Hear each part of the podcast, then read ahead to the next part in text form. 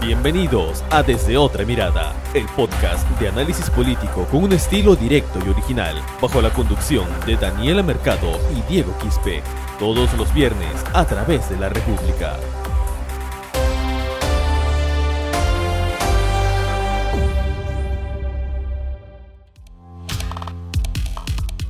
Hola, ¿qué tal amigos que se conectan a su podcast desde otra mirada? Los saluda nuevamente Diego Quispe. Estamos en el episodio número 25 y estamos también a un poco más, un poquito más de, dos semanas para la primera vuelta electoral de estas elecciones generales del Bicentenario, donde ya los candidatos van avanzando contra el reloj para poder convencer a los indecisos. ¿Qué tal, Daniela? También bienvenida por acompañarnos eh, en esta nueva edición en este podcast. Hola Diego, hola a todos los que nos escuchan en ese nuevo episodio del podcast en el que hablamos de la política. Eh, la sorpresiva política y la tan esperada, los esperados resultados, ¿no? De cómo se está cambiando las fichas en esto ya como indicas a pocos días de las elecciones generales, que no es poca cosa, o sea, es literal la, eh, la nueva oportunidad para elegir a nuestras mayores autoridades del país. Tal vez de las que nos quejamos muchas veces, pero tenemos otra vez la población en nuestras manos para elegir a estas autoridades. Exacto. Y el día lunes eh, es el debate definitivo, el debate final, organizado por el Jurado Nacional de Elecciones. Y ya se han formado, eh, como se decía en el, fútbol, eh, las parejitas, y no para bailar, sino para discutir las propuestas. Y en muchos casos va, hay candidatos chiquitos con candidatos que tienen una mayor intención de voto que se van a enfrentar y que podría marcar un punto de quiebre, este, Daniela. Y por eso también es decisivo de que todos los candidatos presidenciales vayan al debate organizado por el Jurado Nacional de Elecciones, que va a ser el próximo lunes, el martes y el miércoles. Claro, estos días, como mencionas, son decisivos.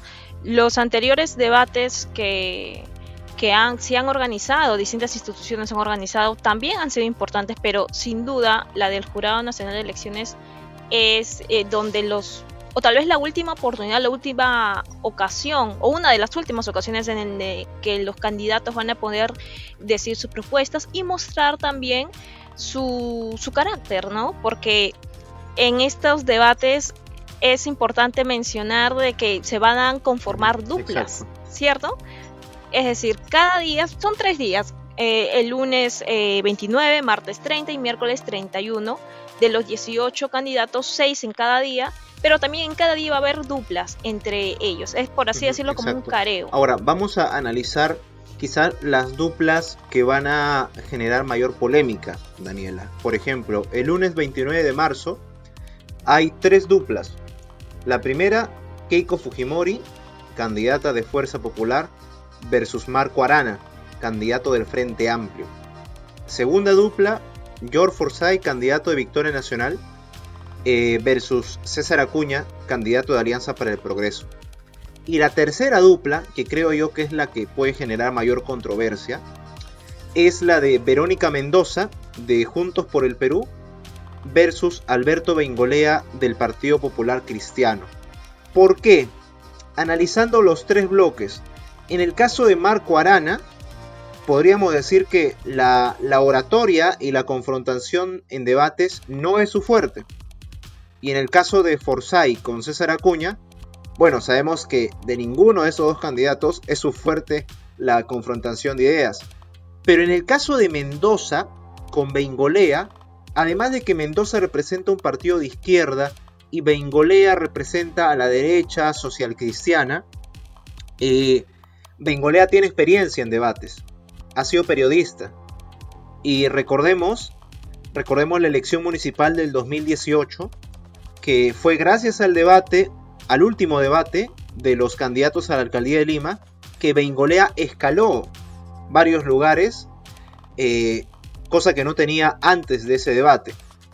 Y eso sumemos también de que van a chocar posturas ideológicas totalmente distintas. Entonces, Mendoza quien actualmente es una de las que pugna por pasar a la segunda vuelta, va a tener al frente un rival complicado, que si bien Bengolea no tiene actualmente posibilidades, está bajo en las encuestas de intención de voto, sin duda puede dar una cierta eh, performance a una discusión alturada y que pueda poner quizás en aprietos a la candidata de izquierda. Claro, otra, otra dupla u otro encuentro que también genera mayor expectativa es la de Verónica Mendoza con George Forsyth, ¿no? que va a ser este mismo lunes, el mismo lunes 29. Eh, eh, bueno, hay que explicar a, los que nos escuchan de que los debates se van a dividir en bloques, ¿no? Que van a tener distintos temas. En general son cuatro temas, ¿cierto, Diego? El primero. Y van a rotar las duplas también. Claro. El primero va a ser educación. El segundo tema en general va a ser seguridad ciudadana. Tercero, anticorrupción. Y cuarto, intervención. Bueno, van a dar una intervención final sobre las propuestas claro, Solo, eh, Daniela, para precisar, que la dupla Bengolea y Mendoza es, es solamente en el bloque de integridad pública y lucha contra la corrupción. De ahí van a irse rotando de acuerdo al tema que toque cada bloque, ¿no? Claro, y en el tema de educación van a, va a ser la dupla de Verónica Mendoza con George Forsyth, ¿no? Eh, ellos están jugándose también el segundo lugar en las encuestas. La última encuesta de Datum publicada hace un par de días menciona que ellos también están, están peleándose el segundo lugar, incluyendo a, los otros candidatos como Rafael López Aliaga, Keiko Fujimori también, ¿no? Pero Verónica y George Forsyth están ahí, están jugándosela y bueno, también generan expectativa por parte de, los especialistas y definitivamente de la población. Exacto. ¿no? Y ahora, pasando a otro, a otro bloque, por ejemplo, el martes 30, eh, se podría decir de que es el día un poco más tibio, ¿no? Porque está en, lo que es educación, Daniel Urresti va a enfrentarse contra Pedro Castillo. Y, y, ese creo que ese es el bloque más interesante, Daniela, ¿por qué? Daniel Urresti representa al partido Podemos Perú de los señores José Luna Galvez, que son conocidos por tener grandes negocios con universidades privadas. Y por otro lado, tenemos a Pedro Castillo, eh, dirigente magisterial que en el 2017 eh, organizó, lideró, perdón, la última huelga magisterial que al final terminó en la caída del gabinete Zavala, de Fernando Zavala. Entonces creo que ese es el bloque más interesante. Luego está Hernando de Soto con José Vega. Es evidente que José Vega va a increparle a Hernando de Soto el hecho de que el candidato de Avanza País se haya vacunado en Estados Unidos sin que lo sepa nadie. Y por último, en lo que es educación está Ollantumala del Partido Nacionalista con Andrés Alcántara de Democracia Directa, ambos actualmente con pocas posibilidades de levantar cabeza. Así como lo mencionas, eh, también quiero resaltar esta dupla que mencionaste de José Vega, que también es congresista de, la República y también candidato ¿no? del mismo partido, Unión por el Perú con Hernando de Soto. Sin duda, y se espera, es lo más seguro que, Vega le, cuestione a Hernando de Soto su vacunación secreta en Estados Unidos. Ya anterior hemos visto cómo Vega confrontó a Rafael López Aliaga en otro debate. Entonces se espera que aquí haya una, una confrontación, ¿no? Sin duda. Ahora, en el último grupo, que es el último día de debate, el 31 de marzo, también participarán los candidatos Julio Guzmán, Rafael López Aliaga, Johnny Lescano, Daniel Salaberry, Rafael Santos y Ciro Galvez. Definitivamente el encuentro que genera también mayor expectativa es entre Julio Guzmán y Rafael López Aliaga. Creo que este será el momento de Guzmán, ¿no? Para ganar votos. Ahora Julio Guzmán está en qué puesto de las encuestas? Creo que está aproximado en el puesto 7, de todas las últimas encuestas que han salido. Es decir, no sube, está bajando incluso, ¿cierto? Está llegando una tendencia. Y según la encuesta de, de, CPI, ¿no? que fue publicada hoy, también sigue, sigue bajando su intención de voto. Creo que está en, 2%, según el sondeo de CPI. Claro, claro. Entonces, esta va a ser eh, la oportunidad de Julio Guzmán para tal vez atraer los votos en estos debates, que sin duda alguna por las experiencias pasadas se ha demostrado que en los debates son en el que la población decide por qué candidato votar, ¿no? Es un y porque también se enfrentan dos polos opuestos, ¿no? Este Guzmán, por ejemplo, va a enfrentarse con López Aliaga en lo que es el tema de educación. Guzmán que está a favor del enfoque de género y López Aliaga que es abiertamente ultraconservador. Sí, definitivamente. En esta dupla es el tema de, de, educación. Ahora, e, en el equipo de Julio Guzmán está como la primera vicepresidenta Flor Pablo, que fue la ministra de Educación, que ella defendió ante el Congreso también el enfoque de género. Es decir, ese va a ser un tema definitivo entre ambos candidatos.